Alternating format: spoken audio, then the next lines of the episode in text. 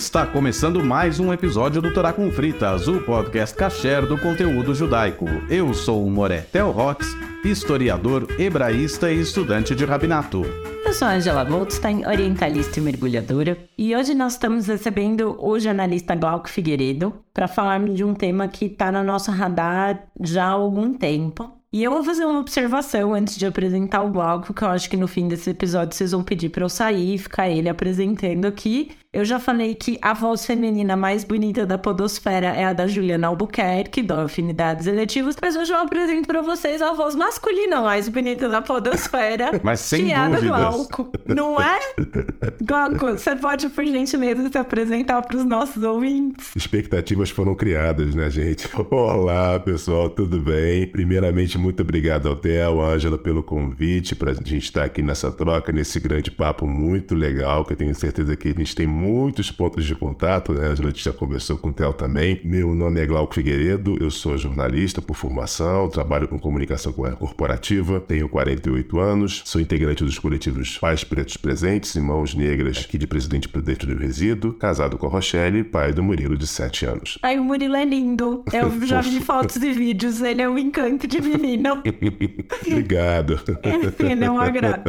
Glauco, muito obrigada por ter aceitado o nosso convite, estar aqui com a gente gravando. Bom, vamos ao tema, né? Por que, que a gente pensou em falar sobre isso e convidou o Glauco, que é uma pessoa ativa no movimento negro, para a gente falar do assunto? Eu acredito que grande parte dos nossos ouvintes esteja acompanhando esse aumento expressivo e muito veloz, né, de casos de antissemitismo dentro e fora do Brasil. Nos Estados Unidos, em especial, isso tem crescido com uma velocidade bem assustadora, tomado proporções muito grandes, inclusive dentro de universidades. É uma coisa que eu tenho visto muito acontecer, assim, de quererem excluir alunos judeus de, de questões e pichações em campi, de faculdade. Campi é plural de campus só fazer esse, essa observação. E isso tem acontecido com essa velocidade desde que o cantor Kanye... Fala Kanye West? Eu não sei falar o nome dele direito. Eu falo Kanye. Kanye West. É, eu também falo, É. eu falo Kanye West, mas acho que eles são Kanye. Tá bom, esse cantor aí, que ele começou a fazer umas publicações abertamente antissemitas nas redes sociais dele, né? Especialmente no Twitter. Eu, eu tenho é- é o Twitter eu vou citar sempre porque é a rede social que eu,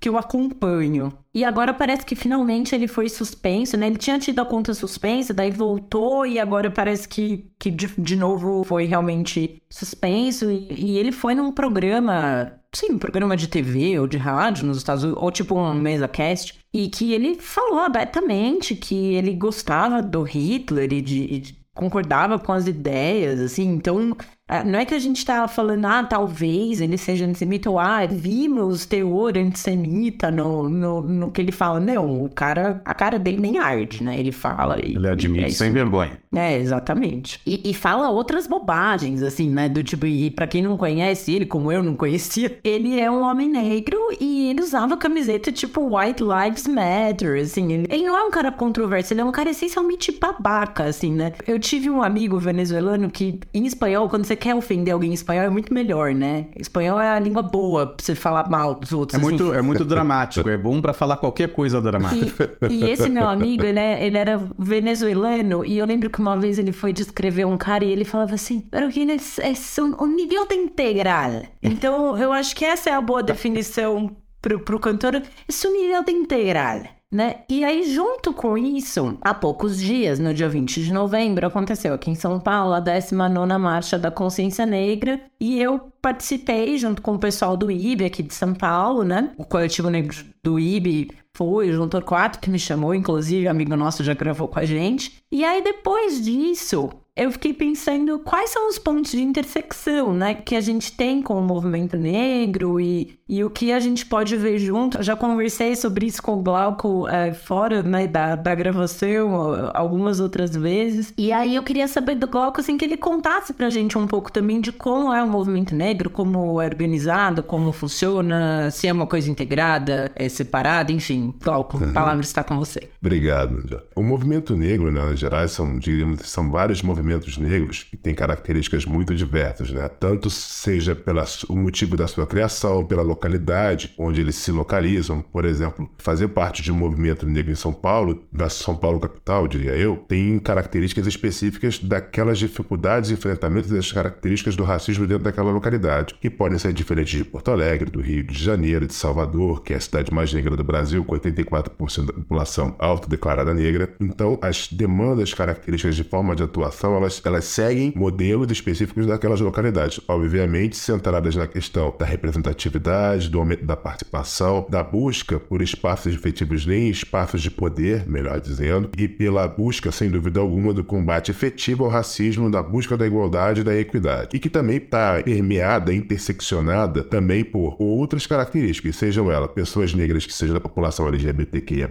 que aí entra uma outra camada, pessoas negras que sejam é, pessoas com deficiência, pessoas negras de idade mais velha, pessoas negras que sejam judias, né? As camadas elas vão se sobrepondo em, cada circunstância. E há também um, elemento específico histórico que muitas das vezes, até na linha de, digo de história convencional, que a gente acaba não tendo estudo e acesso, né? Vou falar até antes do movimento negro unificado, que é do final dos anos 70. O Brasil, nos seus 388 anos de processo de escravidão, ele teve várias revoltas que foram promovidas por escravizados, né? É muito, pelo menos a minha, eu tô com 48 anos, quando eu fui, quando na minha época de estudo, quando se falava de escravidão, normalmente toda criança negra se apagava, né? Porque todo mundo da sala virava pra gente. Eu estava numa escola particular, majoritariamente com pessoas brancas, né? Ah, escravidão. Aí todo mundo vira olha pra você, você fica assim, naquela concha, né? É, a gente era tratado até então na linha da história como escravo, não como pessoa descendente de africanos, vindos de localidades distintas, de etnias distintas, de locais distintos, com conhecimentos variados, tecnologias, línguas, né? É, o Brasil foi permeado por diversas revoltas em diversas fazendas em busca de libertação. Então esse é um primeiro ponto para tirar a ideia de quem não, não tem esse conhecimento, de que a população negra no Brasil e africana, quando veio para cá, simplesmente aceitou a situação de escravizado. Não, as revoltas foram várias. Algumas mais marcantes, mais simbolicamente significativas. Eu vou citar só duas, que foram a revolta de Carrancas em 1834, se não me engano, que ocorreu no 13 de maio de 1834, um levante gigantesco ocorrido na região de Carrancos, em Minas Gerais, e também a segunda, que é, acho que talvez seja a mais famosa em termos de conhecimento das pessoas do Brasil, que é a revolta dos Malês em Salvador. Então, esses são dois grandes exemplos já de processos de resistência de forma mais efetiva, conhecidas que foram tratadas. Sem contar os outros vários modelos de resistência que as pessoas negras africanizadas tinham no Brasil, como a busca da sua própria alforria, e consequentemente elas também é, buscavam as chamadas mulheres negras de ganho, que faziam vendas da rua, também em Salvador e outras cidades, para conter dinheiro e conquistar a alforria de seus filhos, maridos. Então tem todo um processo de busca de liberdade, de espaço, ele já vem desde a instituição da escravidão, ela já veio seguida de resistência, ela não foi uma acomodação. E aí eu tô dando assim, só um pulinho de tempo, para também não tomar, não ocupar demais durante o discurso, a gente pula dessa época do, do Brasil colônia império para o Brasil já república, com vários movimentos de resistência, um deles também muito forte nos anos 30, 1930, que foi a Frente Negra Brasileira, que já buscava também outro espaço de representatividade, tentando fazer com que a população negra fosse inserida efetivamente no mercado, no, no contexto brasileiro da população, porque o após-abolição, que é chamada por muitos historiadores, sociólogos e antropólogos como a abolição inconclusa, porque você pegou aquele contingente de pessoas, as libertou, entre aspas, e colocou porta fora, sem direito à terra, sem direito à educação, porque nós tínhamos duas leis que foram editadas no século XIX ainda que impossibilitavam, uma em 1830, que impossibilitava pessoas negras e africanas tivessem educação formal nas escolas, num Brasil que já era pouco alfabetizado, e 1850 a Lei de também estabeleceu o processo de compra e venda de terra. Então você pega em 1838, bota aquele contingente de gente para fora e fala assim, meio que se vira. Teve gente que inclusive tentou voltar às fazendas porque estava ao relento por completo, naquela circunstância daquele Brasil daquele momento. Então a Frente Negra Brasileira foi um dos grandes movimentos do século XX que já buscou se organizar, estruturar para, junto ao governo, buscar por melhores condições para a população negra. Ocorre que naquele período eles teve o Estado Novo, eles foram colocados na clandestinidade o movimento acabou morrendo, na época do governo Vargas. Mesmo assim, vários movimentos foram ocorrendo de forma diferenciada, Abdias Nascimento com o Teatro Experimental do Negro, enfim, você foi vendo vários movimentos país adentro com características diversas e você tem um movimento, dois movimentos simbólicos. Em 71, um grupo Palmares, que institui o 20 de novembro como a data mais marcante da população negra no Brasil, que até então era o 13 de maio, eles subvertem para o 20 de novembro porque é a data da morte do Zumbi dos Palmares, é a data da representatividade da força. Isso em 1971 por esse grupo Palmares em Porto Alegre. Em 78, a gente tem o Movimento Negro Unificado, que é um dos mais históricos nas escadarias do Teatro Municipal de São Paulo, que já vai mais efetivamente ainda, né? E num período de ditadura, lutar pelas mesmas questões de agendas da participação da população negra contra o racismo, equidade, igualdade, e encampando também o 20 de novembro como data oficial. Então a gente vem, é, nesses, ao longo desses anos, séculos, né? E em vários movimentos de resistência, de busca de espaço, de igualdade, de equidade, de reconhecimento dos nossos saberes e tecnologias que são utilizados ainda hoje, assim como a população judaica que trouxe também uma série de conhecimentos para o mundo e para o Brasil, que de repente tem gente que nem sabe, desconhece, e a gente luta é por isso, né? Às vezes as pessoas falam assim, ah, vocês querem privilégio. Não, eu não quero privilégio. Privilégio quem tem muitas vezes são os não brancos. A gente quer ter o um espaço de direito, a gente quer ter quais posições, a gente quer viver, a gente quer ser e quer ser e quer existir. Porque o, o racismo, né? Assim como, só para finalizar, o nazismo e o fascismo, eles o nosso direito de ser e existir. A gente uhum, quer a ser humanidade, e existir né? na humanidade. Exatamente. As pessoas. Nossa, tô, tô, obrigada pela, pela fala. Eu, eu gostei de aprender do 20 de novembro, eu não sabia que era essa a razão da data. E acho que é muito mais válido isso ser um dia de comemoração, de memória, do que o 13 de maio, né? E, e quando você fala, né, das, das pessoas que foram escravizadas, que foram libertas, né? E assim, ah, então tá, agora, agora vai aí, né? Dá seus pulos e, e se vira. E a gente já falou disso anteriormente, né? Que demora, por exemplo, na Europa, onde grande parte da população judaica estava, para que eles pudessem ter acesso à universidade também, né? Tinha algum tipo de ensino ali dentro da, da comunidade judaica e tal, mas dentro do país onde eles moravam não eram vistos como cidadãos, não, não tinham direito de acessar conhecimento formal, né? Que a gente também chama. Também não tinha direito essa... à terra e assim por diante. É só no século XIX também, na Áustria. A Áustria é o primeiro país país a, a fazer a emancipação judaica, ainda no, nos estertores ali do despotismo esclarecido. O rei austríaco, então, ele vai estabelecer essa emancipação dos judeus e de uma forma ordenada, né? Uma forma bem alemã no seu pensamento, uma forma bem ordenada. É, ele ordena que se construam escolas judaicas, escolas do Estado, que sejam judaicas. Uhum. Porque se a Áustria, naquele momento, o Império Austro-Húngaro, diz que a educação é universal e para todos os seus cidadãos, então precisa ter escolas judaicas mantidas pelo Estado. Isso é uma coisa que não aconteceu em nenhum outro país. Nossa, nenhum outro loucura. país isso aconteceu, as escolas judaicas são sempre mantidas pela própria comunidade, né? Na Áustria, no século XIX, isso foi... E é isso que vai alavancar a... o iluminismo judaico, é isso que vai colocar a intelectualidade judaica num outro patamar, num outro. Então, às vezes as pessoas ah, também têm uma noção de que é uma coisa que sempre esteve lá não, é muito recente, é muito nova. E não à toa, no mesmo século XIX, que esses judeus vão começar a lutar pela ideia de uma emancipação nacional e vão lutar pela ideia de criar um Estado que expresse o seu direito de autodeterminação para um povo. Então, não é à toa, né? O século XIX é realmente esse, esse, esse momento, a, a partir da Revolução Francesa no fim do XVIII, o céu é o limite. Não sabia até, obrigado por também trazer essa informação. E quando, quando o Bloco fala disso, né? Você tem uma diferença entre ser uma pessoa negra em São Paulo, em Porto Alegre, em Salvador, em outras regiões, do mesmo jeito que no ser judeu é diferente em São Paulo, em Campinas, em Belo Horizonte, em Salvador, tem uma comunidade, inclusive, mas você vai ter outras é, inter, intersecções, assim, né? Porque ninguém é só uma coisa. Ninguém é só judeu, né? Pode ser judeu e LGBT, pode ser judeu e mulher, judeu e negro, né? O PCD, enfim. E aí você vai tendo também dentro disso, não sei se é reconhecimento a palavra ou visibilidade, é que visibilidade virou uma palavra tão corporativa que eu tenho um ranço, assim. Verdade. É, mas você vai ter, assim, mais, é mais destaque, acho que essa é a palavra. Mais ou menos destaque ou mais ou menos importância. Então, assim, quando você vê uma pessoa que, que é LGBT e daí um cara branco gay, né? Ele tem mais espaço, mais lugar de fala, mais destaque, mais protagonismo do que tipo uma mulher negra lésbica, né? Vai ser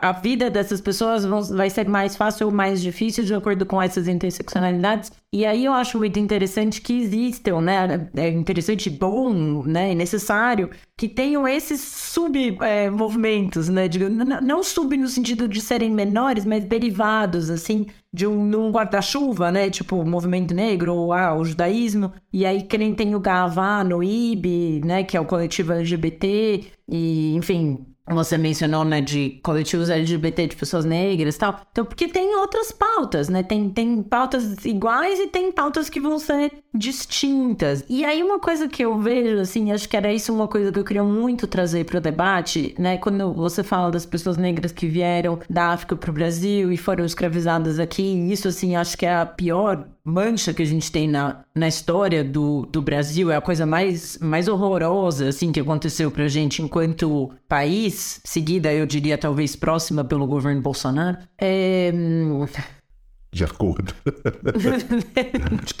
Ali, os períodos ditatoriais, enfim. É, os períodos ditatoriais. E aí você tem, junto com isso, histórias horríveis, né, no, no, do povo judeu. Então, por exemplo, você pega ali o, o Holocausto, né, a Segunda Guerra Mundial ali na Europa, que eu diria também que é um dos períodos mais horríveis da história europeia. Tem outras coisas muito horrorosas também, mas é uma coisa muito horrível. E aí, às vezes, eu vejo pessoas discutindo, aí de novo, voltar pro Twitter, que ficam discutindo. É, o povo judeu passou o quê? Só pelo holocausto. Nós, né, passamos pela escravidão e não sei o quê. E aí eu falo, gente, a quem interessa isso, né? Essa discussão, assim, do que, o que foi pior.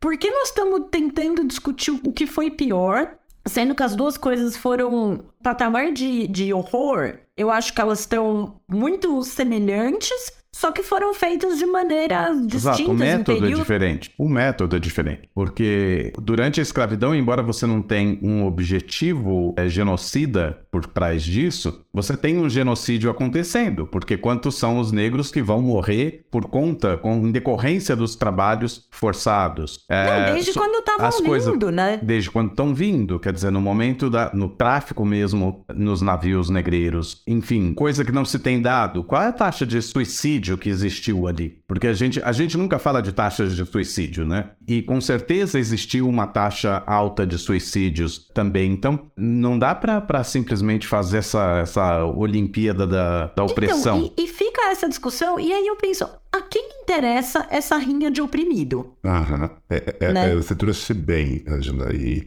né? A gente tá tão num processo de escala de opressões nas nossas devidas características tão colocados que, obviamente, muitas das vezes a gente tem também um atravessamento do elemento cor, né? Que se sobrepõe numa leitura social de que assim, ah, mas a pessoa, como você falou assim, ah, eu sou lida como branca dentro do, dentro do espectro da leitura social brasileira, né? Então, é, é comumente as pessoas acabam colocando esse o aspecto fenotípico, é muito comum realmente no Brasil, de sobrepor e aí com isso colocar a escala de sofrimentos em, em padrões diferentes, porque às vezes a gente não tá vendo o dos outros, né? E isso aí que quando fala até muito de diversidade e inclusão também, às vezes quando a gente vai discutir as questões de gênero, tô só fazendo um pequeno paralelo aqui que não que seja igual, tá? Quando as, as opressões pelas quais as mulheres passam, nem sempre todos os homens conseguem ver ou compreender. Então acham que eles têm, a gente tem os nossos, específicos, específicos de homem hétero cisgênero, dentro de uma escala, e que não, o que é meio diferente, mas não é igual por isso por aquilo. A gente não, não cria, às vezes, a empatia de entender. Temos, sim, camadas diferentes de opressão, características históricas diversas, mas que, sim, a gente tem que buscar são os pontos de conexão para seguir em frente, e não para poder travar para trás, né? O Exato. trouxe, né? Porque o Theo trouxe até um elemento muito significativo da questão histórica do tráfico negreiro, que, sem dúvida, a gente vai encontrar pontos históricos muito provavelmente que vocês podem trazer que talvez sejam até de desconhecimento meu, também do povo judeu, passando por situações de serviçais e complexas como o que até o trouxe do século XIX também na Europa. Pra, foram trazidos para as Américas cerca de 12 milhões de pessoas escravizadas. Para o Brasil, 4,9. Nessa travessia, 2 milhões morreram na travessia. Morreram.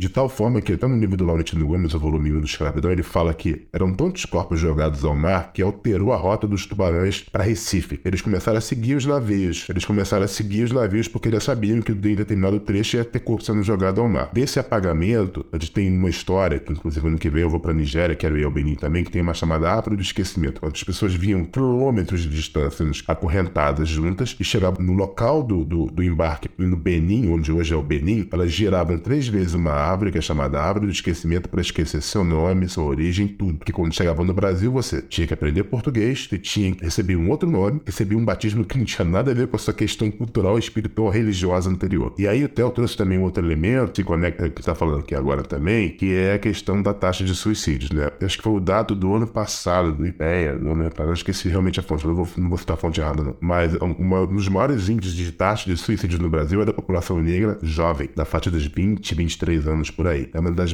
é a mais alta do país como um todo. Por todos esses elementos históricos que se sobrepõem pelas condições de vida e de oportunidade. Então, esse genocídio, ele continua, ele vem acontecendo. É, é, a gente, né, população negra, judeu, a gente tem que, às vezes, tem que falar assim, o cara tá querendo fazer média. Não, não é fazer média, a gente tem que pôr os pontos de conexão. A gente tá lutando contra esse sistema opressor que quer ficar eliminando a gente de tudo quanto é canto. Olhou ali, identificou, opa, não, vou, vou cortar, vou dificultar. E eu acho que dentro desse sistema opressor, né, do, do que você fala, da, da questão da perspectiva, às vezes acontece também um pouco um apagamento. A, a, a gente se apaga um pouco para caber. Sabe quando você quer muito comprar um sapato e ele tá um pouco apertado? Você fala, não, mas se eu puser um pouco de jornal aqui, deixar uns três dias, ele dá uma laceada e não vai ficar tão ruim. Só que ele fica pegando ali no dedão. Sempre, para sempre. Por mais jornal que você ponha dentro do sapato para lacear. E eu vejo isso muito assim. Por exemplo, vou dar o exemplo da comunidade judaica, que é o, o meu, né? De onde eu posso falar. Que você vê alguns judeus que vão falar assim: ah, não, mas eu sou ancionista. Ah, não, mas eu não concordo. Ah, não, mas não, eu sou. Uma vez eu ouvi uma moça falando, eu, eu me sinto cada dia mais judia e cada dia mais ancionista. Aí você fala, minha amiga, quando você olha no espelho, você vê duas pessoas, né? Ou uma pessoa partida ao meio. Porque uma coisa é você criticar o governo de Israel. E esse governo atual de Israel, estamos hoje no dia 6 de dezembro de 2023, assumiu Ben... vai assumir, já assumiu, não sei. Benjamin Netanyahu. Vai assumir Benjamin Ainda não conseguiram fechar a coalizão, se, se Deus quiser não conseguem. Mas vão conseguir. Numericamente tá eles têm tudo para conseguir. Mas nós estamos mas... torcendo contra. Nós estamos torcendo contra e eles estão. Os outros partidos estão exigindo do toma lá da cá israelense, estão exigindo muito mais do que exigiam no passado. É, então, então, isso é que está dificultando a formação é. do governo.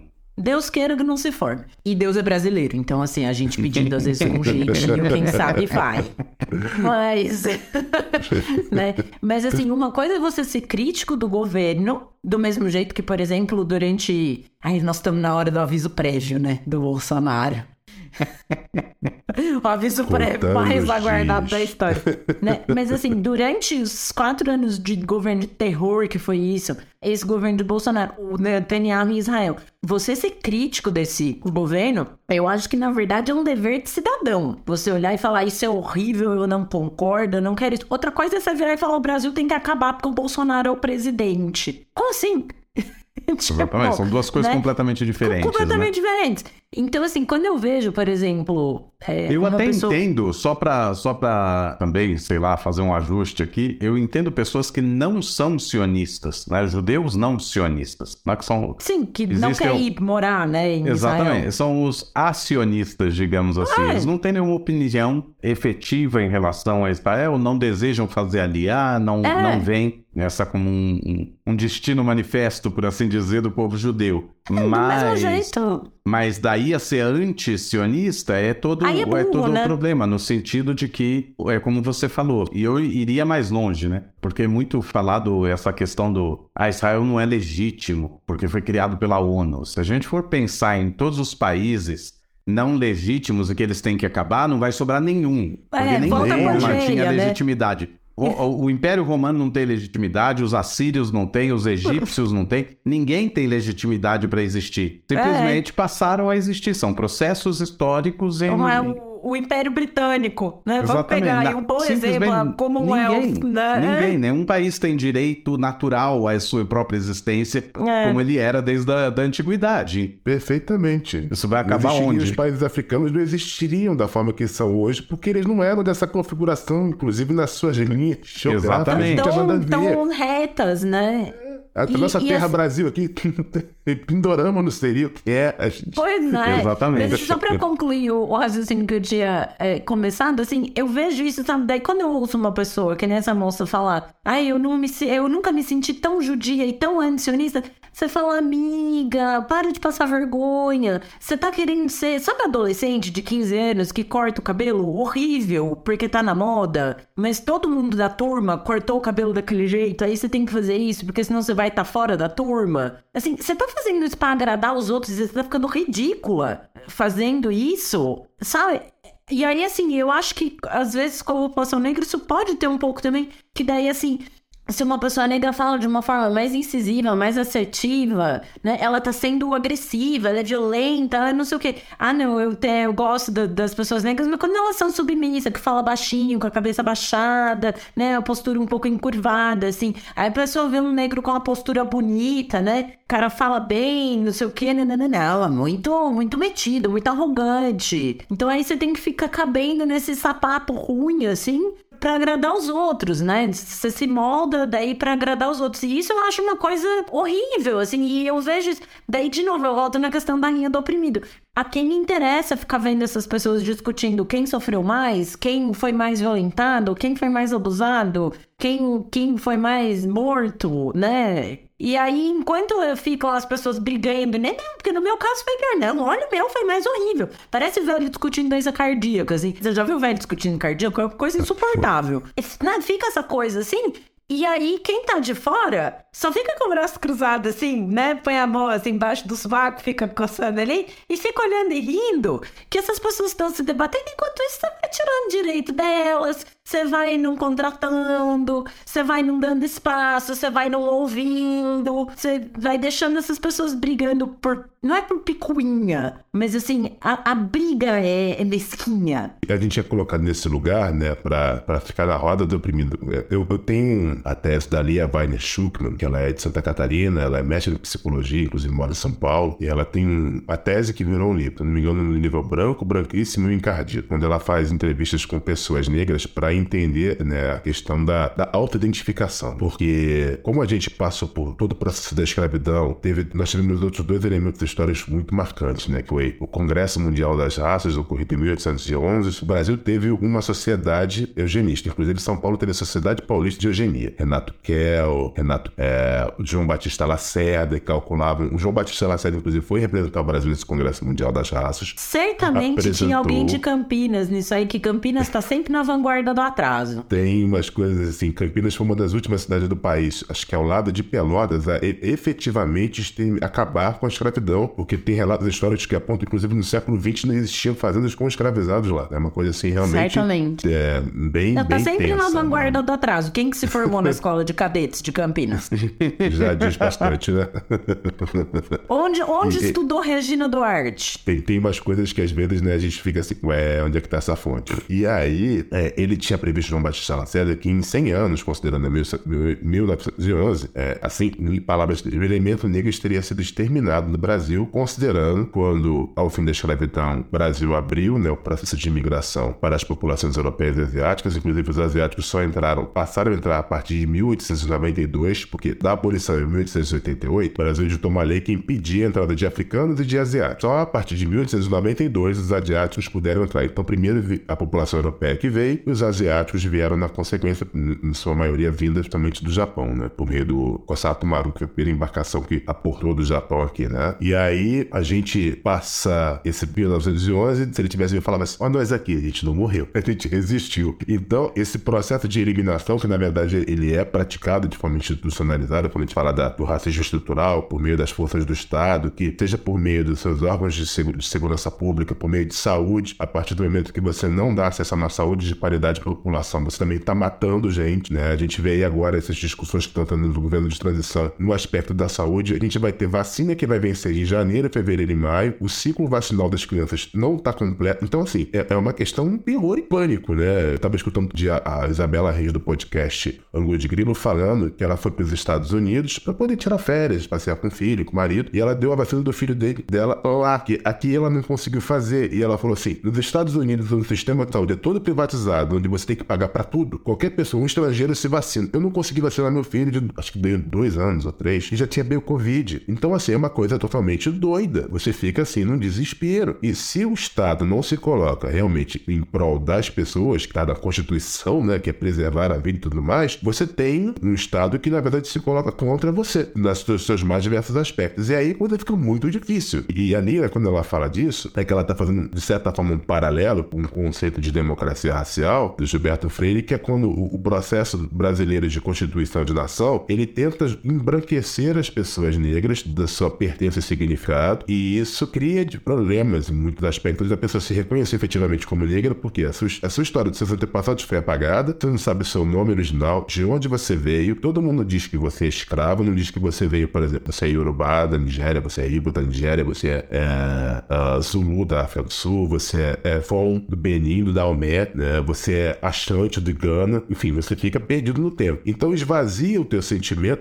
esvazia quem é a potência da pessoa, histórica, e você, eh, as pessoas são, tendo generalizações imbuídas a serem moduladas por um modelo branco de construção. E aí a luta muito do movimento negro, até fazendo, para não esquecer de falar da coalizão negra de direitos que envolve mais de 200 movimentos no Brasil, é para resgatar, inclusive, as nossas potências e os nossos pertencimentos, para fazer esse processo de conexão. Que ter sido quem não tá vendo aqui, é lógico, aqui atrás de mim tem um painel. Aí que a gente tá põe uma foto. Quentê, que é o quê? Um, um, um Quentê é um tecido de origem dos povos Akan, se não me engano, até Achante, que representa muito da nobreza daquela região. Inclusive lá ele é feito com fios de ouro. Então, um negócio assim. E é uma galera que veio pro Brasil, escravizada, que foi para Minas Gerais e pra região centro-oeste, que eles tinham conhecimento e tecnologia para reconhecer veio de ouro, que os colonizadores não tinham. Então, é aí que entra o conhecimento, tecnologia, entre vários outros que as pessoas não sabem e são apagados. Então, quando você resgata isso, você começa a oferecer à população negra e falar assim: olha, o nosso povo que veio dali, daqui, trouxe isso, isso, ensinou a fazer construção com Tebas de São Paulo, que foi responsável de construir a, a Catedral da Sé, entre outras várias obras, as casas de pau a pique, o processo da pecuária no Brasil, que é diferente do processo da pecuária na, na Europa pelas condições geográficas.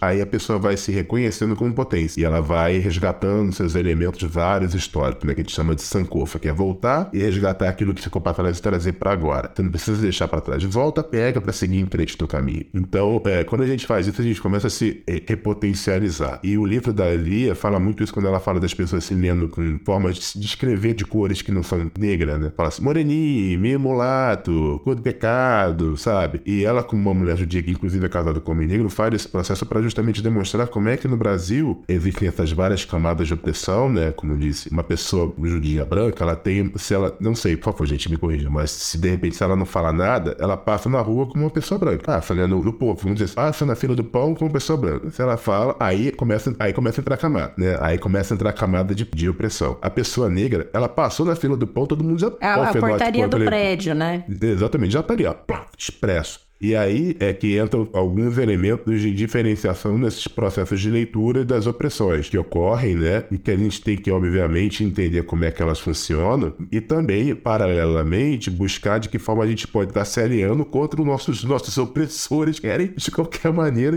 acabar com a gente. Exato. Não, é, e, e, essa era uma outra coisa que... Bom, eu vou, eu vou entrar nisso depois, mas eu, eu queria falar daquilo que você estava comentando antes. Eu esqueci o termo que você usou, do resgate. É Sankofa. É um, uma dinkra. Eu tenho até uma tatuagem aqui no braço. Deixa eu ver. Não, não tenho nenhum símbolo aqui. Bem, deixa eu ver se eu consigo mostrar. Ah, que bonito. É um pássaro que ele anda pra frente, olhando pra trás e, e, na verdade ele tem um biquinho dele ele tem um tá ovo. carregando, né? Um, É um uma ovo. coisa. Que o um ovo, ovo. que é a vida, né? Que vai continuando É. a sequência da vida. Então, assim, é a história de dizer assim: você vai pra frente, mas você não deixa de carregar a sua ancestralidade, a sua origem com você pra você seguir. Que lindo. Como te chama? Sei lá, talvez tradições, talvez uma Aham. leitura mais comum, né? É. Você não precisa deixar de ser quem você é, quem, quem te ensinou a percorrer esse caminho para você seguir em frente. Então é, é um símbolo, inclusive, também dos povos achantes, que no Brasil ganhou uma série de definições. Tem muito portão, depois eu mando mais foto você. Tem muito portão no Brasil que tem o símbolo de Sankofa. Muitas pessoas não sabem. Legal, manda pra gente colocar na, na newsletter. Eu achei lindo o, a- o conceito todo.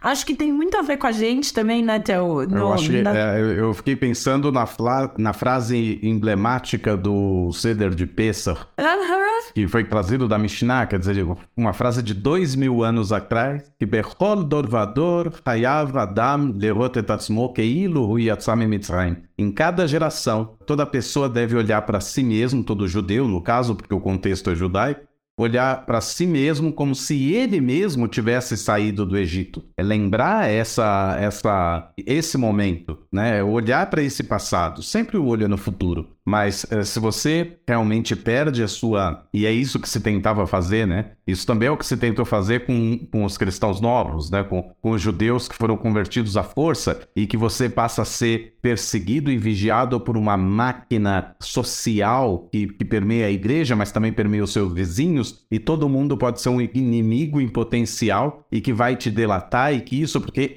a você é proibido ser quem você era até antes daquele batismo forçado, e que a gente vê que o número de judeus conversos forçosamente que fugiu para o Brasil, mas que no Brasil não pôde retomar o seu judaísmo, porque no Brasil também estava proibido o judaísmo porque estava sob a coroa portuguesa, e quando você vê é, tudo isso, são pessoas que passaram aí 300, 400 anos, esse ano fez 200 anos apenas que a Inquisição foi abolida em Portugal, é, 1822, o mesmo ano da independência do Brasil. Então, é muito pouco tempo. Então, é, quando a gente vê toda a busca pelo resgate é, dessa ancestralidade, ela passa também por um outro lado muito incerto, que é onde estão essas raízes? Que documentos eu consigo é, juntar para comprovar tal coisa? E muito pouca gente consegue comprovar uma ancestralidade judaica. E aí entra outra questão, que daí são as questões religiosas que eu não vou aplicar aqui nesse momento. E tem outras tantas pessoas que querem muito abraçar essa sua ancestralidade judaica, mas que elas já são cristãs há gerações e gerações, e as suas tradições são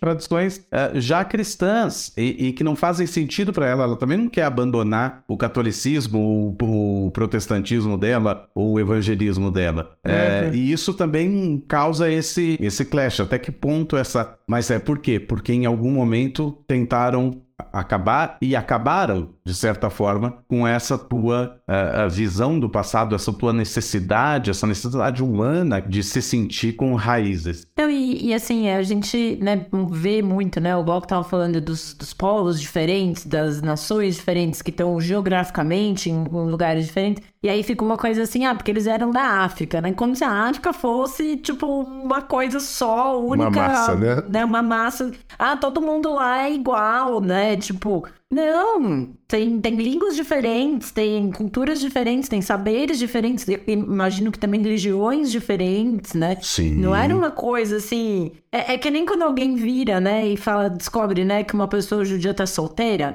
e aí fala assim: eu tenho um amigo judeu pra te apresentar. Gente, judaísmo talvez seja a única coisa que a gente tenha em comum.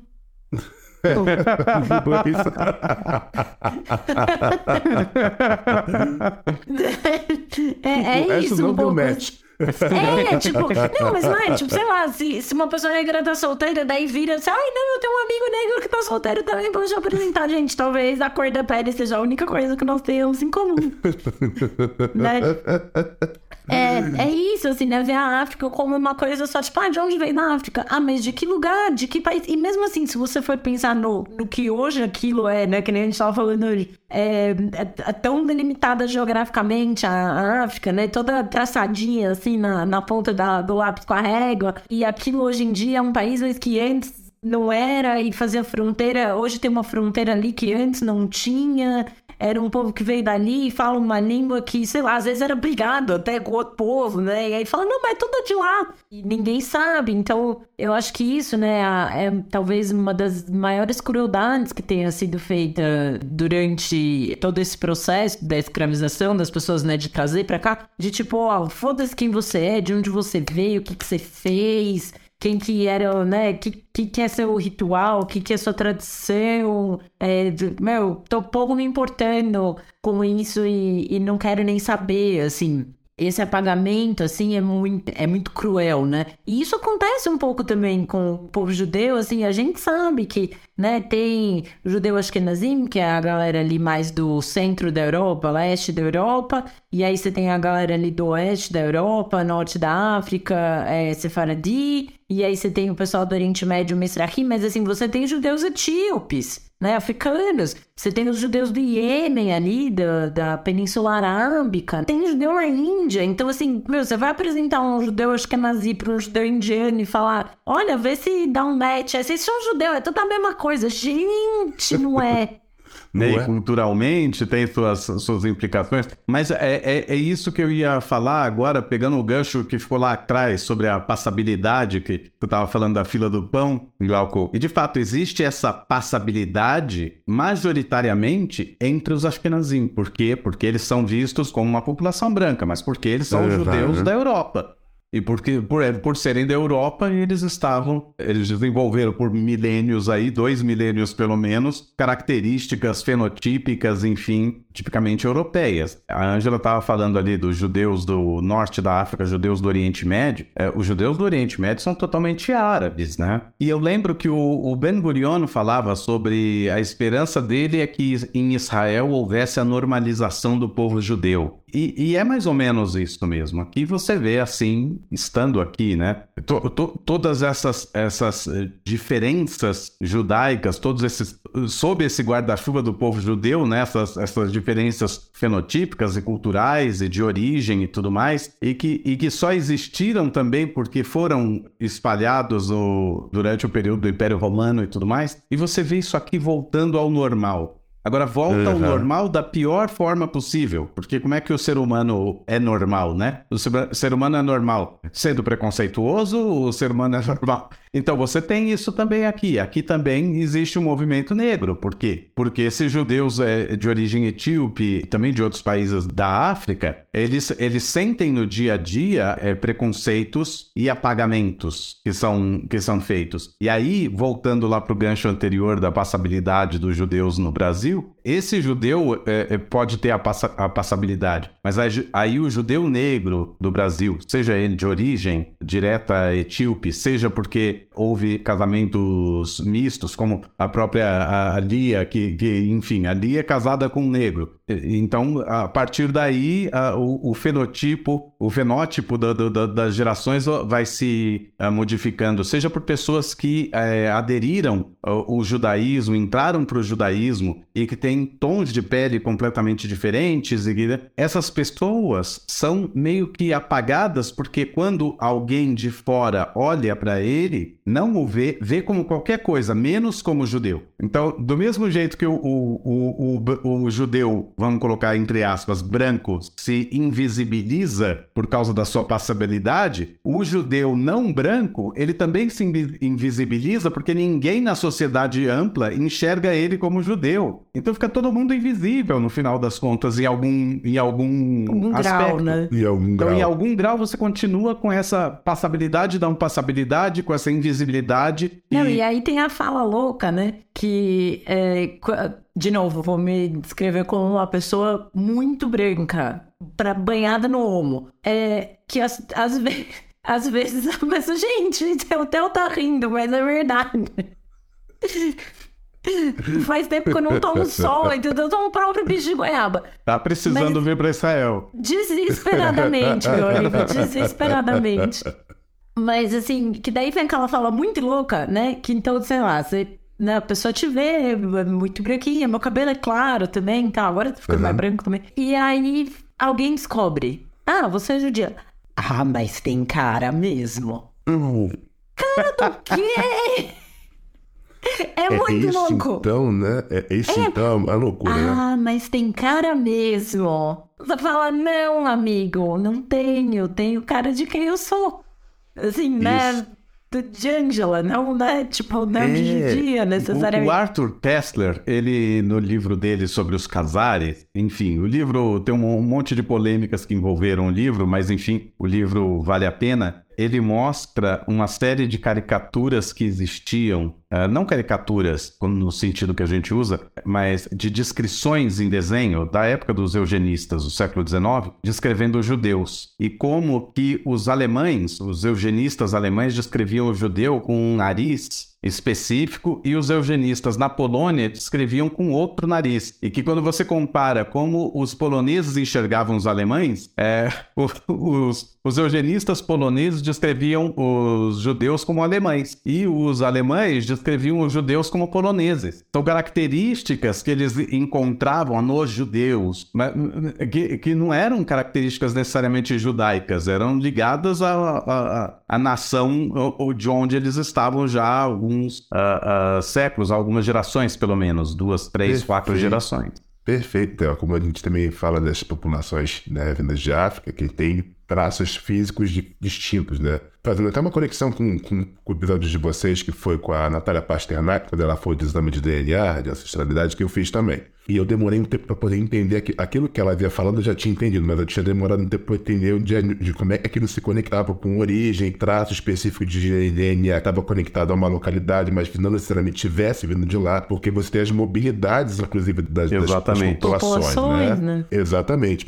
A, a minha origem teoricamente, majoritariamente ela é urbana. Aí todo mundo, Serra é Nigéria. Não, não tem só na Nigéria urbana. Tem tem no Benin, tem no Togo, porque várias nações, grupos étnicos, até hoje fazem isso stand-up, porque eles se movem de um local para outro. Então você não pode dizer assim, efetivamente que só Nigéria e Yorubá, porque você vai ter no Benin, você vai ter no Togo, você vai ter na Costa do Marfim, por exemplo, você vai ter a Xante em Gana, você vai ter a Xante na Costa do Marfim, você vai ter essa variação de ciclos que tem a ver inclusive com a sua histórica. Porque no Ifá, que é o, a espiritualidade do povo Yorubá, o Duduá, se eu não estou enganado, teve 13 filhos. E ele falou para os três assim: se espalhem para não dar problema entre vocês. Então eles foram para localidades diferentes. Por isso que as, as, os povos urbanos eles estão espalhados numa leitura que não dá para dizer como país, como você até recordou lá atrás, porque não era país, era território. O território era ocupado de uma outra forma, com outra característica, com outro jeito, com outro processo, com outra linha. E fisicamente, se a gente olha, por exemplo, traços é, físicos né, das pessoas da costa da Guiné, ou da Nigéria, Togo, Benin, Gana, é diferente do pessoal lá do Sudão, que é muito mais alto, a pele inclusive é mais escura, que é no antigo reino da Núbia. Aí faz, tipo, pode estar fazendo conexão com a rainha de Sabá e o rei Salomão a gente vai chegar na Etiópia. Enfim, a gente vai tendo traços fenotípicos diferentes de região para região, como vocês falaram, do Ashkenazi, né? Mesmo a questão do, da, do formato do nariz, né? Os etíopes, em geral, eles têm o nariz bem afilado, assim, e, e no Brasil, em geral, falam, ah, as pessoas negras têm o nariz é, mais largo. Não, não necessariamente, né? O etíope tem o nariz normalmente até mais, mais meio adunco, um pouco mais fino do que é, de quem é tá em outras fino, regiões. Né? Até Exato. porque a adaptação ao clima, né? Porque uma, uma é mais quente, outro mais frio. Então, o corpo, né, na própria linha se adequa, né? se adequa para entrada e saída de ar. Se você vai para Angola, é uma característica. Se você vai em Moçambique, é outra característica. Até de estatura. Muda tudo, né? Aí cai justamente do que a Angela falou, não, né? Que as pessoas fazem uma ideia de que a África é uma massa que sai todo mundo, né? Como talvez faça a ideia de Israel, sai todo mundo igual, com aquele fenotipo específico que até o Tom também citou, de uma leitura acho que é nazi, branca, loura, mas não, não é assim, tá todo mundo muito variado, né? nós não somos massas iguais que saíram dentro de uma mesma forminha, somos totalmente distintos e diversos. Mas é como olhar para o europeu e achar o europeu todo mundo branco. Irmão, cara no sul da Alemanha é completamente diferente do cara da Finlândia. Não tem nada a ver uma coisa com a outra. Só né? tem Perfeito. uma coisa que tem a ver. Hum. Os ingleses são muito mal diagramados, não. Depois a gente até corta esse pedaço. Eu vou pedir pro Alu cortar, mas eu queria deixar o registro dessa piada, porque, gente, o povo com a genética ruim. Tô aqui no meu lugar de fala porque eu já namorei um inglês. Um inglês, único, um, único, um único bonito. Um único Tirou bonito. todo. Não, justamente, ele era o único bonito. O resto todo é feio. Coitado dos ingleses. De não, coitado, não, eles são muito feios. Essas pessoas são todos os dentes tortos e não escova, deve ficar todos os dentes podres. É um horror. Bom, vamos voltando. Eu tinha Vamos falado de voltar. alemães e finlandeses. Ela, ela tem um jeito de botar o inglês no meio. Mas é que eles são muito. Mas os finlandeses são feios também. Eles têm toda uma cara meio de elfo. As pessoas só acham bonitos porque eles são loiros de olho azul.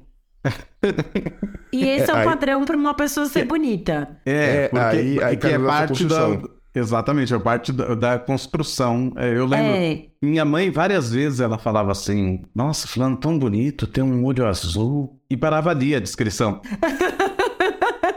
Né, Ela falava de algumas é pessoas é, que bonita, moravam né? ali na cidade dela, que quando a gente vê, nossa, mas era tão lindo, tinha um olho azul. E ela falava, meu pai era lindo, ele tinha um olho azul. E É, o rascunho do mapa do inferno, né? Mas tem olho azul, aí? é bonito. pois Eu, é. eu realmente não sei se isso tem. Assim, eu tô falando aqui totalmente aleatoriamente. Eu não sei se tem fundamento, tá, gente? Mas a gente vê, né, no Brasil, com essa construção do processo de imigração, ele, as pessoas brancas sendo construídas como um processo, como um modelo, e isso se conecta com o nazismo também depois. Eu não sei se tem fundamento, inclusive, eugenista, porque né, aquele modelo específico de alemão que tinha, que a pessoa alemã que tinha que ter aquele porte físico, aqueles traços físicos, né? As coisas, elas se falam, né? Ela não, não, não, vem, não, vem, do, não vem do nada, não vem do ar, né? É, elas são evoluções, né? É uma, é uma cientificação uh, do, do, do, de um preconceito que já existia antes, que a gente nota na imagética que se fez na igreja, a imagética do Jesus uh, de cabelo Olhinho, claro né? e, olho, e olho claro, é, Uhum. e dessa família como a família sagrada como o, o ideal de família, isso é que vai falar na formação dos países católicos, sobretudo, o que, que é o padrão de beleza. Qual Ah, que é é. o padrão, em geral, da população mexicana? É um. Qual que é o padrão do- da população mexicana nas novelas mexicanas? É outro. Nossa, completamente É. diferente. Completamente É. diferente. Eles são, eles são europeus, eles são, eles É. são é, é, mais Do espanhóis branco. do que ah, ah, Mexicanos, ah, né? mexicanos de origem. É, e, e- e é isso, quer dizer, existiu toda uma concepção. Eu não acho que só aconteceu nos países católicos, eu acho que os países europeus, em geral, quando colonizaram, levaram essas imagens de uma forma ah, diferente. No mundo católico, eu falo porque o mundo católico vem com imagens literalmente, né? Ele vem com Uhum. quadro pintado com, com escultura. Ela é Isso é- né? É. então, então realmente igrejas, é, né? é, a, a, a, a, a gente vê que, que, que passa a ser o, o, o exemplo do que é bom, do que é belo, do que é puro, do que é o ideal. E, e isso vai ficando. E aí vai encontrar eco na hora que isso começa a ser cientificizado na Europa. Desculpa te cortar, que dá, dá margem para as pessoas falarem as maiores atrocidades, assim, né? É, o- eu tenho o olho castanho claro, quase amarelo, assim. Meu pai tinha olhos castanhos e minha mãe tem olhos verdes.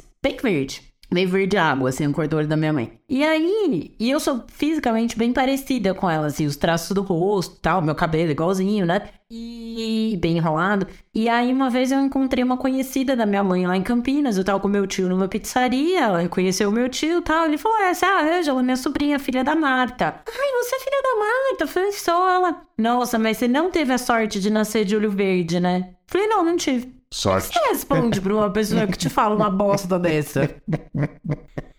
Putz, grila, cara. É, não dá pra falar uma palavra aqui no podcast. você responde? Eu falo, não vontade tive. de falar um, né? Cara, é não tive. E- Eu tenho uma política de que quando a pessoa me fala uma coisa muito idiota, assim, eu finjo que não é comigo. Não, não, não tive. E eu encerro, e encerro o assunto dá-se por encerrado, assim. Termina Né? aí, né? É, porque É, é fogo.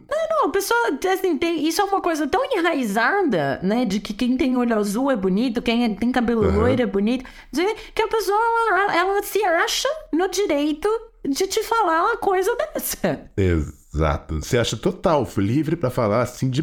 Tipo, falei de boa com Não, você. é como, né? como se ela perguntasse que tipo de pizza eu tinha pedido, assim, sabe? Ah, Margarita, mas você não acha calabresa mais gostoso? O que é uma pergunta absolutamente normal de ser feita, né? Aham. Né? E até pegando no. É, é absurdo, é- a gente escuta cada coisa, né? Que é, é de, é de doer. Até voltando um pouquinho só no que o Theo falou, quando eu falei da questão da, da construção ligada ao nazismo, na verdade tem história, né? Me corrigindo, tem história com a construção do racismo, da própria eugenia, de estabelecer modelos de padrões físicos e estéticos que correspondam a aquilo estabelecido pelo opressor né? E aí definir todo isso daí numa linha histórica de percepções que nos permeiam, por exemplo, Angela falando de você, né? Isso vai nas pertenças até das nossas, das nossas representatividades em diversos aspectos, que é tanto toda a questão da novela. A novela mexicana, ela não retrata especificamente as características, talvez que sejam mais amplas do povo mexicano. Eu, quando tive, fui quatro vezes na Argentina já. E fui só e fui fora de Buenos Aires. Eu fui para outros locais, ao norte e ao sul. Quem não conhece a Argentina, acho que são todos com uma característica que a gente costuma ver até no time de futebol e tudo mais.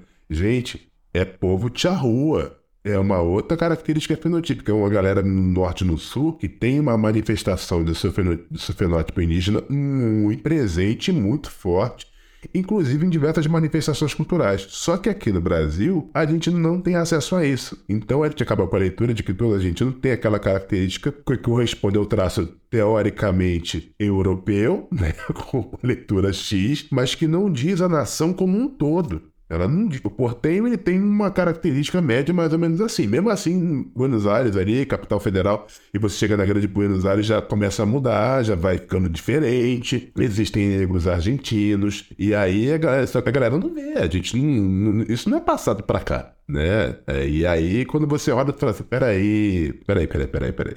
Essa pessoa também é argentina? É, mas peraí, mas ela é o quê? Ela tem origem é, originária de Charrua, que é mais do pessoal do sul, tem a ver inclusive com os uruguaios, e você vai mudando quando você vai ao norte. Então, o argentino não é só aquela figura porteia passada para a gente é, de forma geral. Ela tem várias outras características que não correspondem ao modelo que é vendido para a gente conceber como que seja esse, né? Acho que para a gente se, se encaminhar já mais para o fim, tem uma pergunta que foi um comentário que eu fiz com o Glauco outro dia numa conversa que a gente teve, que tá bom, todo mundo ouviu, né? A gente tem ouvintes que são, não, não, são judeus, a gente tem ouvintes que não são negros e ouviram o podcast e acharam legal e, bom, eu quero me aliar na luta antirracista ou eu quero me aliar na questão para combater o antissemitismo, né? Eu quero me engajar, achei, achei interessante, é, quero sair da minha zona de conforto e, e militar nisso aí.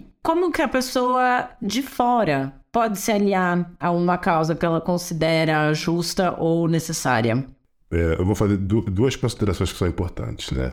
É, pode até parecer contraditórias. Não sei se acontece mesmo com vocês, né?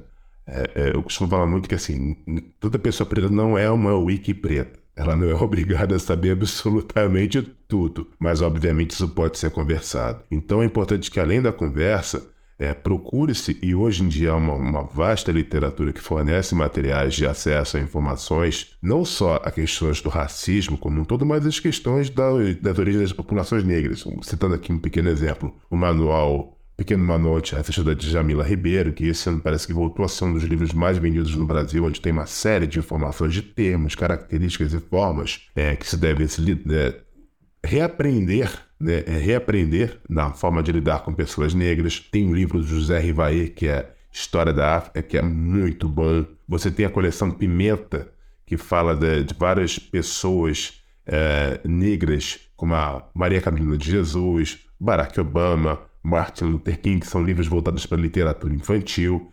É, enfim, o fato de ser aliado, ele nos coloca numa posição de movimento. Né? Não é, às vezes, um aliado, às vezes, as pessoas entendem que ser aliado simplesmente receber a informação de forma passiva. Ah, tá, eu vou, eu vou ajudar. Mas traz para mim informação. Não, se movimente, gente. Não tem como, né? É impossível no mundo você ficar querendo ser aliado. Sim, só me traz a informação. Não. Tá, vamos conversar. Então procura ler, procura essas leituras que possibilitam, e os vários movimentos também que estão, sem querer ser protagonista dos movimentos negros, ser aliado não significa tomar o lugar das pessoas negras, né? que nem estava falando aqui. Não é chegar e tomar o lugar da pessoa e falar assim, não, então eu vou agora tomar o seu lugar, eu vou sair, vou fazer. Calma.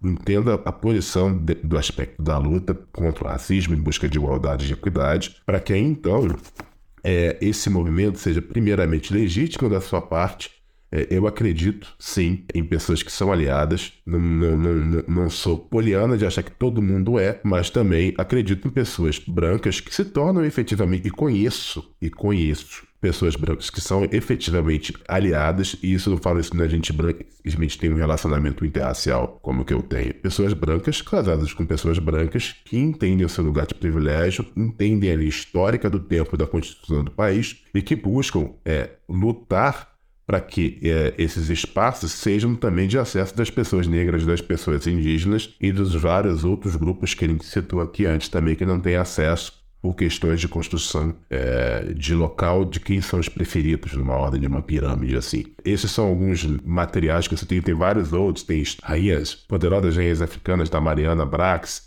tem podcasts, eu acho que o seu podcast de vocês, ele é uma desconstrução, ele é uma desconstrução também, se eu fosse falar dentro do aspecto também da leitura do povo judeu, para a gente desconstruir o judeu imaginário, né, que a gente já citou aqui. Podcast Projeto Quirino, que é fantástico também, História Preta, enfim, tem uma vastidão de livros. Tem o livro História Preta das Coisas, da professora doutora Bárbara Carini. Enfim, a gente tem, eu posso depois até citar os vários. Ah, pode, pode mandar que a gente põe mando, na, na newsletter.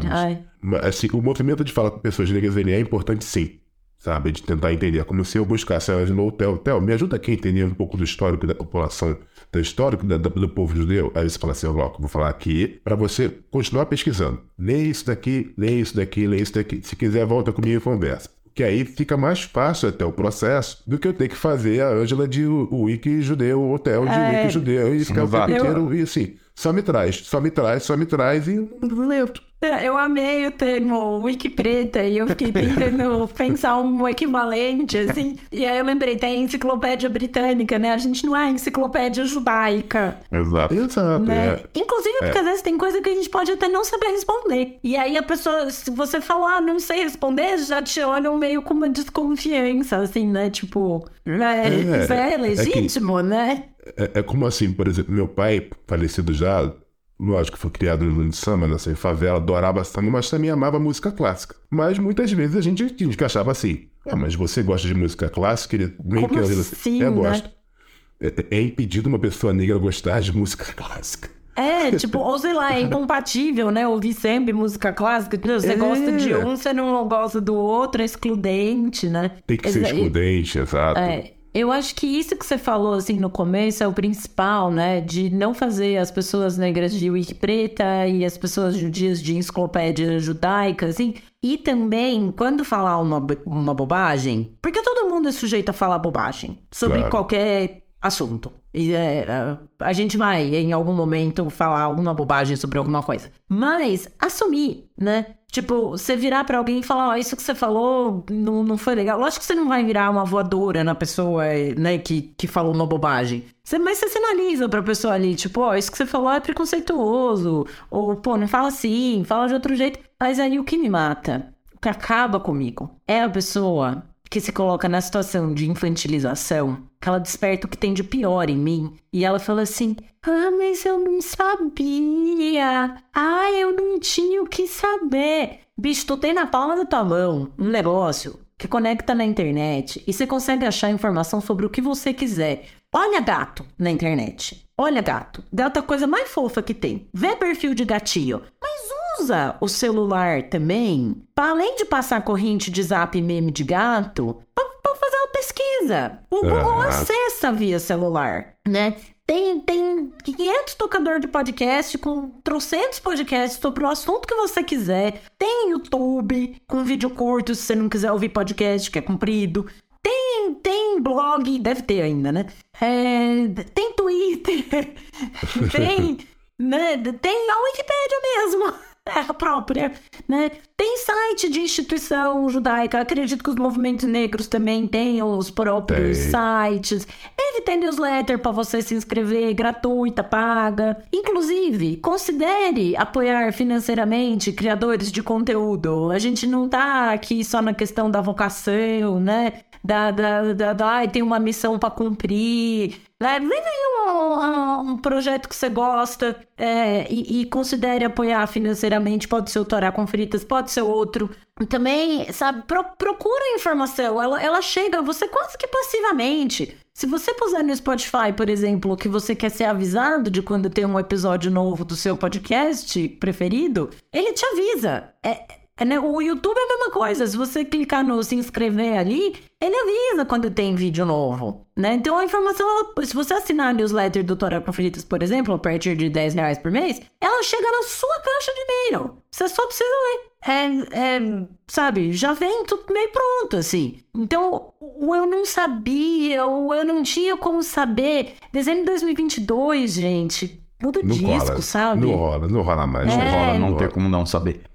É, é difícil, fica difícil até, de defender. Até o eu não sabia é uma coisa. Agora, eu não tinha como saber, é, aí já, já é, é demais. É, é, é muita busca de isenção do tipo assim, não me culpe, peraí, né? É, é e assim, aí, aí, põe um desculpa do, depois do eu não sabia. Fala, eu não sabia, vírgula, desculpa. E aí você pode até pensar, agora eu já sei, não vou fazer uhum. mais. E, e Angela, que você falou, tem uma coisa que é muito interessante que acho que acontece com a gente, né? Quando a gente assim, ah, você é negro, ou você é judeu, ou enfim, de outros locais, tem um momento que parece assim meio que um encanto, a pessoa tá do seu lado. Ah! Aí vem Não, com a pergunta que é a batata, né? né? Aí a pergunta que vem é a batatada, né? Pau, aí tu. Hum? É, no, ou... caso, no caso do judaico é, mas é judeu de lá mesmo? E eu peço de lá onde? eu sou de lá de Campinas. Bomba, dois mil anos em diáspora pra tudo quanto é lado. De lá onde, meu Deus do céu? Eu sou de lá de Campinas. Excelente, é, é, tem é a batatada, né? A pessoa é. tem aquela meio cara de encanto, assim, fazendo. Oh, mas tem, tem até uma trilha sonora. Oh, aí vem a. Oh, aí tu. é, não, e, e, aí, não, e pra, pra judeu também tem muito assim, mas o seu pai e a sua mãe também são? Do tipo, nossa, mas viveram pra reproduzir judeu? Né? Não morreram no holocausto? Ai, meu Deus, que horror. Você nunca ouviu isso? Já, nossa, é a primeira pergunta que me fazem, assim. A primeira pergunta, mas seu pai? E aí perguntam pra mim assim, mas meu pai morreu tem 22 anos, gente. Aí fala assim, é que as pessoas não... Eu tenho 37 anos, em geral, não, não, não tiram por certo que alguém com 37 anos é, não, não tem mais pai vivo, né? Assim, então, assim, essa desculpa até... Essa, essa, essa é, deixa a gente dar para as pessoas sem problema. Mas aí vira e fala assim: o seu pai usa aquele. E aí faz um círculo em volta da cabeça, assim, pra saber se usa pá, né? O seu pai usa aquele. Cara, Mas é judeu de ir na sinagoga mesmo? Também tem essa. Né? Então, assim, deve e, e aí vem até um jeito meio, às vezes, da pessoa quase querer encostar em você, né? Aí, tipo, ah, você é judia? E aí meio que vem, assim, né? Eu, eu já fui fetichizada, assim, por, por pessoas com quem eu já saí. É um encantamento, é um encantamento é. meio doido, né? Assim, fetichizado, é, exótico, né? Uma coisa exotizando chaveiro, a gente né, da pessoa. É, você fica meio chaveiro, assim. É. Pode tocar, né? Assim, é. que nem mulher que tem trança que sim. Posso botar a mão e falar assim, não. Não, eu, eu tenho o cabelo bem crespo. E às vezes quando ele tá solto e fica, né, ali a juba do Rei Leão, vem gente que quer meter a mão no seu cabelo. E a pessoa vem, a maldita da pessoa, a desgraçada, a eleitora do Bolsonaro. Ela vem com aquele a mão aberta em garfo, assim, e ela Cheia. quer passar no seu cabelo para desmanchar os cachos. Oh, meu Cara. Deus do céu. Juro. É objetificação da gente. É. Eu, eu desejo o que tem de pior para quem faz isso no cabelo dos outros. É, é absurdo. É absurdo. É, é absurdo. E, é eu absurdo. sei que as mulheres negras passam pela mesma coisa, porque vê o cabelão, né? Uhum. E aí já Deixa quer... eu ver. Não, mas sabe o que eu vou te falar? Não, mas eu vou te falar o pior disso do cabelo. Porque o cabelo crespo, ele é tradicionalmente no Brasil chamado de cabelo bombril. Uhum. E a pessoa, ela quer pôr a mão no seu... Essa arrombada, ela quer pôr a mão no seu cabelo pra saber se a textura é a mesma. Exatamente. Ela e aí, quando ela descobre isso. que o seu cabelo é macio, é uma cara de surpresa que parece que veio um anel da Tiffany dentro do Kinder Ovo. Pronto, resumiu. É isso, cara. É isso, é isso.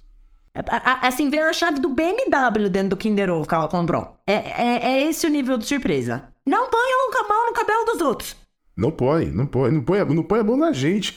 É, exatamente. exatamente. não te dei o direito de encostar em mim. Peraí, o que, que é isso? Eu não sou um objeto, não sou uma caixa, não sou nada de chegar e sair, sair me tocando assim, sabe? É. Ver a textura do teu cabelo. É. Se a sua pele é muito branca, se a minha pele é muito negra. Que, que, que, que acha isso, gente? Eu, hein?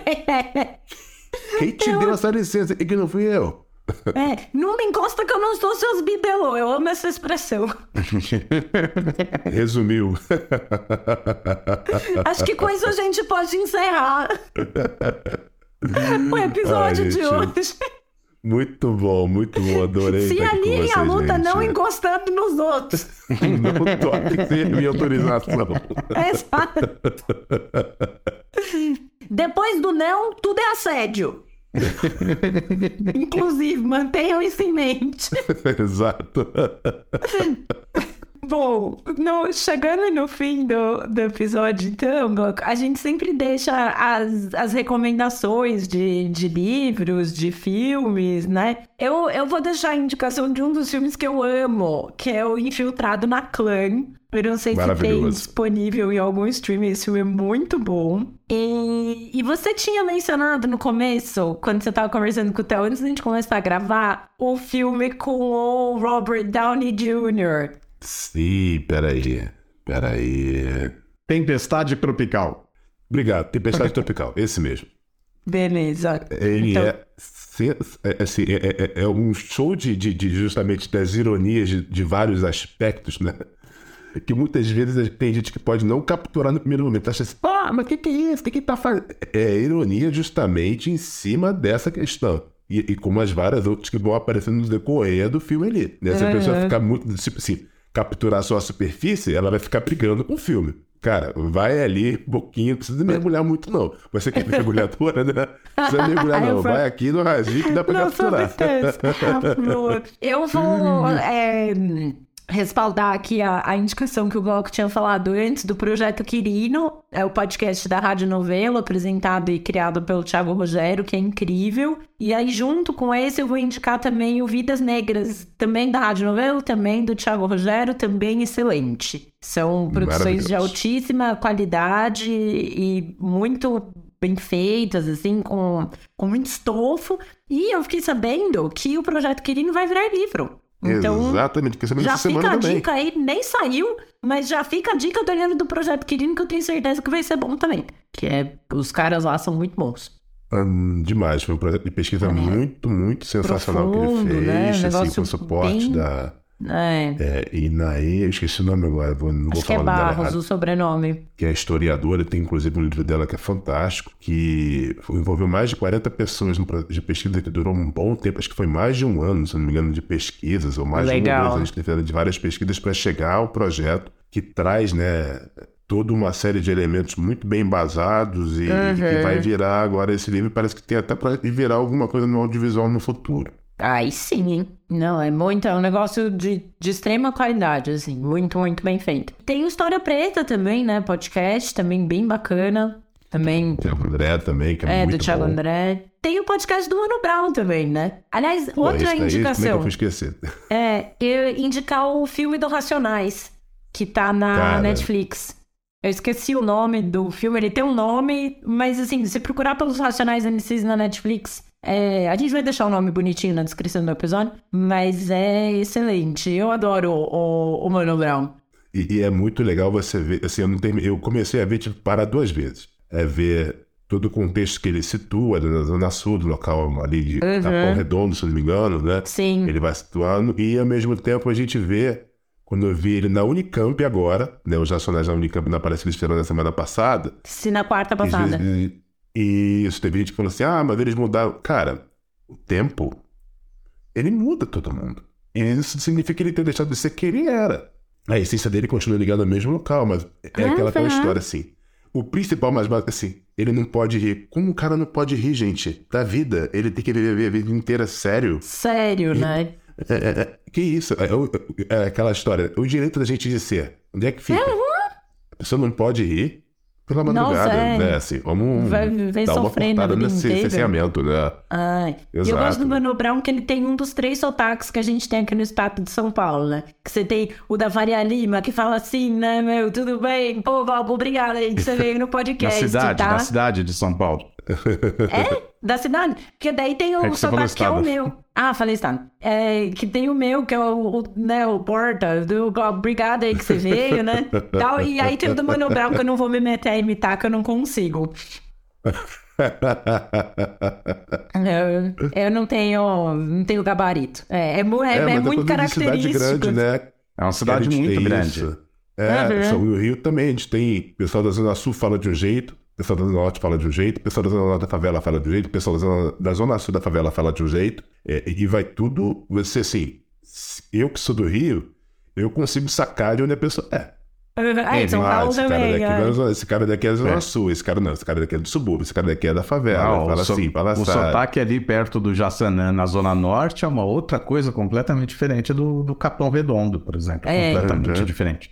É, né? E dessa é área grosso, né? central, Ele é- que a gente chama de Faria Limer, né? Do, do novo centro, é completamente diferente. É, Ah, tipo assim, nem sei, Theo. Eu acho que é super normal falar desse jeito, sabe? Na boa, meu. Acho que, sabe? É aquele sotaque anasalado, assim. Eu falo bem que eu sou meio fanha, né? Aí eu sei fazer bem. É, Gente, tem que ter consciência de quem que a gente é, né? Mas, bom, acho que então a gente pode encerrar por aqui o nosso episódio de hoje. Glauco, muitíssimo obrigada por ter aceitado o nosso convite, vir bater esse papo. Foi um prazer enorme te receber. Ah, obrigado. Espero que a gente possa muito. repetir. Com certeza. Foi muito bom. Foi muito, foi muito bom. Eu fiz várias anotações aqui para mim que eu acho que vale ainda um próximo episódio e a gente tem mais coisa aí para falar. Eu tenho certeza, certeza, que os ouvintes vão querer. pelo, pelo tema e, e, e pelo carisma. Principalmente não toque nos meus cabelos sem me autorização. Gente, não põe a mão no cabelo das pessoas. Faz isso. É, é, é feio.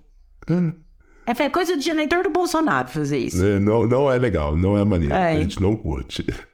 É, Olha, muito obrigado a você, Ângela. Muito obrigado mesmo, de coração ao Theo também. Prazer conhecê-lo por vídeo ainda, mas é um prazer conhecê-lo de estar aqui com vocês nessa troca que para mim foi muito rica, foi muito importante, foi muito prazerosa. Passou voado, eu nem senti quando ele aqui Eu Nossa, também não. pois é. Nem, não, foi nem, muito, nem, nem muito fácil, né? foi muito bom. Nem um mesmo, obrigado. É, espero que a gente possa falar mais vezes, seja gravando, enfim, em outros momentos, trocando Sim, ideias, seja o que for. Com certeza. Porque eu acho que é isso que constrói a vida da gente melhor, né? Tá nesses vários contatos e aprendizados. Eu só agradeço Não, a vocês dois de coração. Um prazer enorme. Eu vou mandar um beijo pro Lilo. Pode mandar. eu falo pra ele. Não, vai ficar gravado pra ele ouvir. Ah, tá bom, obrigado. Um beijo, Lilo. E, pô, então com isso a gente termina por aqui o episódio de hoje do Torá com Fritas. Lembrando que vocês podem entrar em contato com a gente através do nosso e-mail, que é toracomfritas.gmail.com, o nosso Instagram, arroba toracomfritas. Podem nos seguir no Twitter também, arroba toracomfritas. Para não perder nenhum episódio, é só assinar o nosso feed no seu tocador de podcasts preferido. Aproveita também para deixar cinco estrelas pra gente neles. Eu sou a Angela Goldstein, junto com o Theo Hotz, idealizadora e apresentadora do Torá com. O Alu é o nosso editor de som e intérprete da nossa música de abertura. Para entrar em contato com ele, é só procurar no Instagram pelo arroba ou arroba aluprudo. A nossa identidade visual é da Maia Batalha. Muito obrigada a todo mundo que ficou com a gente até agora. Muito obrigado e até a próxima.